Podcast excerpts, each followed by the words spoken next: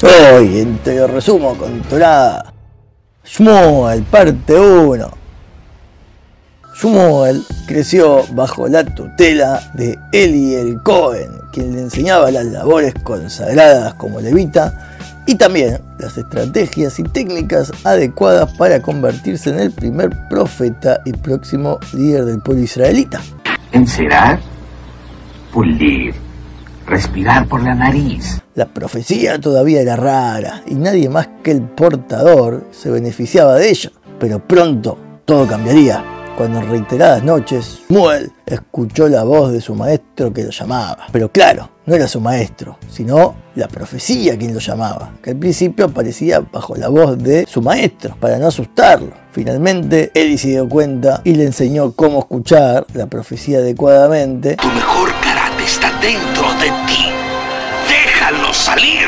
Lo que Eli no sabía era que la primera profecía de su gran querido alumno era un presagio negativo sobre él. ¡Horribles! ¡Horribles cosas van a pasar! Sin pelos en la lengua, Shmuel advirtió a su maestro que sus hijos, Hafni y Pinjas, morirían el mismo día. Uy, no lo puedo creer. Porque claro, no te conté, antes de todo esto, ellos se la pasaban arrebatando pedazos de carne no correspondidos de las ofrendas que el pueblo les traía a ellos por ser los sacerdotes en el famoso altar de Shiloh, ya que les gustaba mucho, pero mucho la comida y no podían controlar su constante apetito. ¡Queremos flan, papá! Pero, disculpame, para. ¡Flan! Pero no que- ¡Flan! Pero. ¡Flan! Pero. ¡Queremos flan! De ese modo, tratando el oficio sacerdotal con desgana e insolencia. Eso es inaudito. Además, hay quienes dicen que cuando las mujeres que recién parían venían a dar su ofrenda, ellos aprovechaban de esta situación y establecían relaciones promiscuas con ellas. No, eso no, eso sí que no, ¿eh? Además, Shmuel advirtió que los israelitas serían derrotados en batalla por los Pelishtim, que desde la época de Shimshon no se habían atrevido a molestar a Israel. ¿Diría usted, deben entregarse al pánico? Yo diría que sí. y que a partir de esta derrota, toda la casa y descendencia de Eli morirían siempre de su juventud ¡Ay, no! ¡Qué desgracia! y perderían el mando como sacerdotes. Y pasaría ese mando la descendencia del otro Pinjas. Claro, porque hay dos Pinjas. El famoso Pinjas de la lanza y del Pentateuco es el Pinjas de la dimensión de la luz. Y después está el hijo de Eli, De la dimensión oscura. ¿Tienes idea de lo loco que se oye eso? Dicha la profecía, la palabra se difundió por toda la nación y reconocieron que Shmuel era su primer profeta público en la tierra de Israel. Eres el elegido, el que el pergamino sagrado predijo que nos conduciría hasta la gloria. Y aunque lo más lógico hubiese sido tratar de evitar la guerra con los Pelistim y así evitar la derrota presagiada, a nadie se le ocurrió eso como posibilidad y se fueron derechito a hacerle frente a los Pelistim. Usted no aprende, ¿verdad? Y aunque lo más lógico para los hijos de Eli hubiese sido enmendar sus errores y tratar de evitar el presagio negativo que recaía sobre ellos, no. Tomaron el arca sagrada dentro del tabernáculo de Shiloh, la cual también guardaba las famosas tablas de Moisés, y se las llevaron a la guerra contra los Pelistim. ¡Lo arruinaste todo!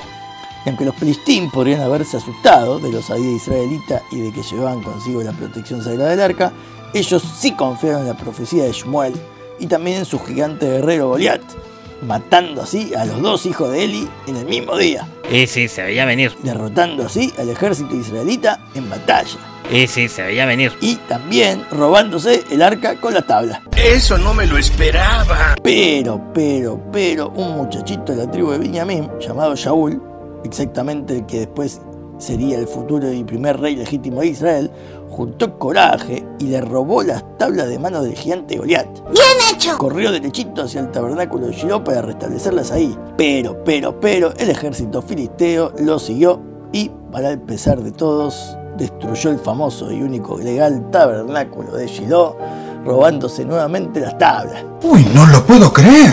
Así que Shaul no le quedó otra que juntar nuevamente coraje, pero esta vez para anunciarle las malas noticias a Eli, quien para entonces ya tenía 98 años y estaba altamente ciego.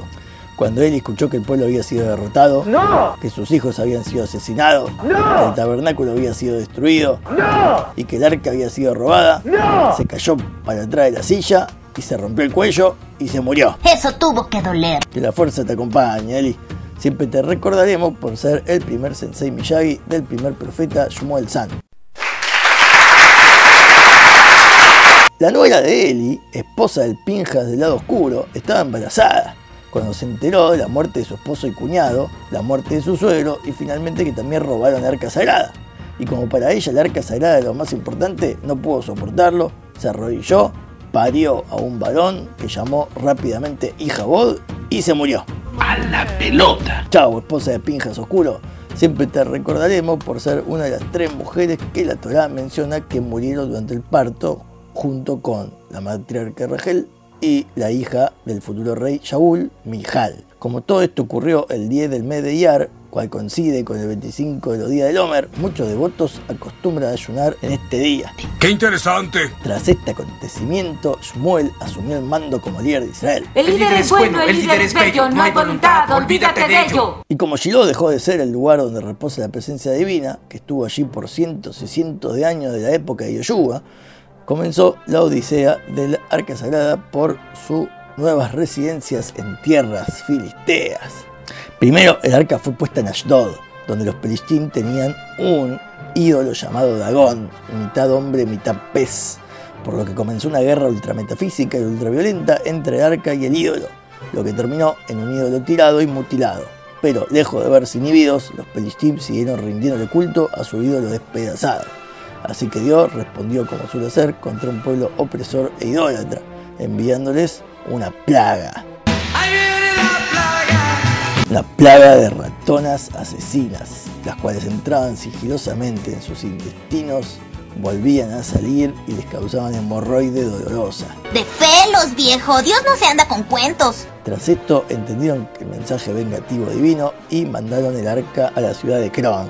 Quienes inmediatamente se avivaron y pidieron por favor que ese arca se vaya de esta tierra filistea y vuelva con los israelitas, si no todos iban a morir. Durante siete meses estuvo deambulando por las tierras filisteas hasta que por fin los magos filisteos aconsejaron cuál sería el modo correcto de devolver con honor el arca sagrada de Dios, atándola a dos vacas lecheras que nunca tuvieron yugo encima de ellas para transportarla, junto con también artículos de oro, donativos, para expiación. Los filisteos la siguieron y vieron que las vacas no solamente caminaban tranquetas, sino que también empezaron a cantar una canción del avance, de agradecimiento a Dios. No puedo creerlo, Tenchikam. Eso jamás había pasado. Algunos dicen que era la misma canción que cantaron Moisés y los israelitas cuando se abrió el mar.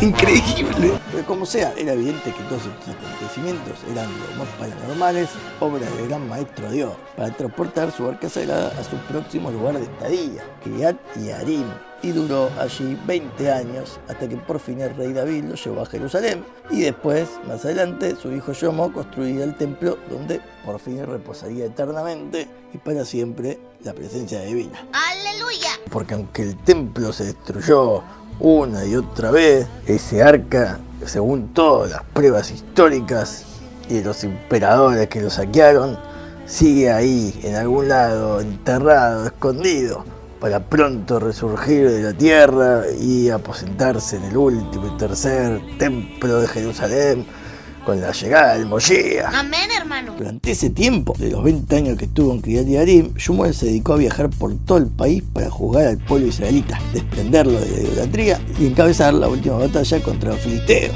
Y como es última, y como es batalla, es ultra violenta.